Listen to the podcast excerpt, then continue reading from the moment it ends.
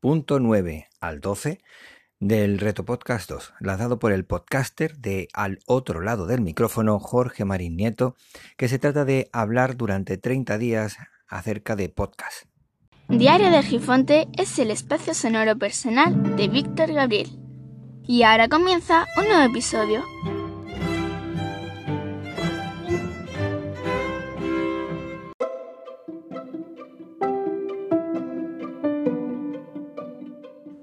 Este es el episodio número 163 y vamos a hablar de cosas más ligeritas que esta semana está siendo muy peliaguda en cuanto a contenido informativo. Bueno, voy a empezar con el punto número 9. ¿Cuál es tu momento favorito para escuchar podcast? Y aunque le estalle la cabeza a Sune, de Nación Podcaster, es el momento libre. Cuando estoy en, mis ratos libres es el momento en el que mejor disfruto del podcast porque puedo apreciar perfectamente todo lo que se dice y no pierdo nada. Por eso es el momento libre.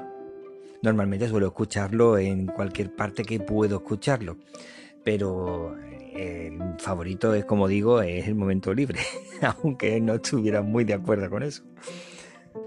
Bueno, por otro lado, el punto número 10 dice, si pudieras llevar un invitado a un podcast, ¿quién sería? Bueno, pues llevaría a José Manuel, arroba cuidadosSM de, en Twitter, del podcast y blog Cuidado de la Palabra, el cuidado en la palabra. El podcast, ¿a dónde lo llevaría? Pues sería al otro lado del micrófono, de EOB, de Jorge Marín Nieto, para que hable en su programa del estupendo podcast que está realizando sobre cuidados, enfermería, salud mental, superación personal, etc. Es muy interesante y muy recomendable. El punto 11 dice, aplicación o plataforma favorita. Uso varias plataformas para confirmar la subida correcta de cada uno de los episodios de Diario de Argifonte. Y me está gustando Amazon Music, pero tiene el mismo problema que tiene Spotify y es lo siguiente, no termina de ser demasiado claro, o poco intuitivo, mejor dicho, eh, a la hora de, buscar lo que quiere.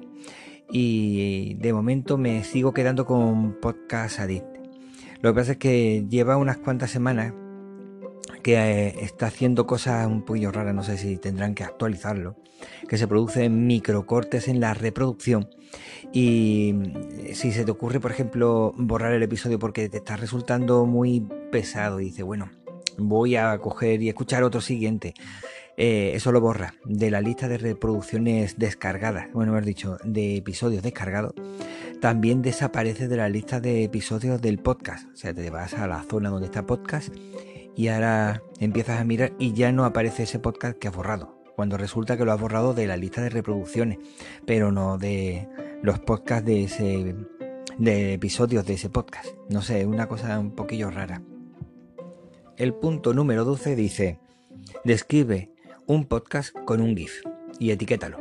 Bueno, pues sin dudarlo, eh, he etiquetado a El cuidado en la palabra de José Manuel arroba cuidado sm, cuidados sm.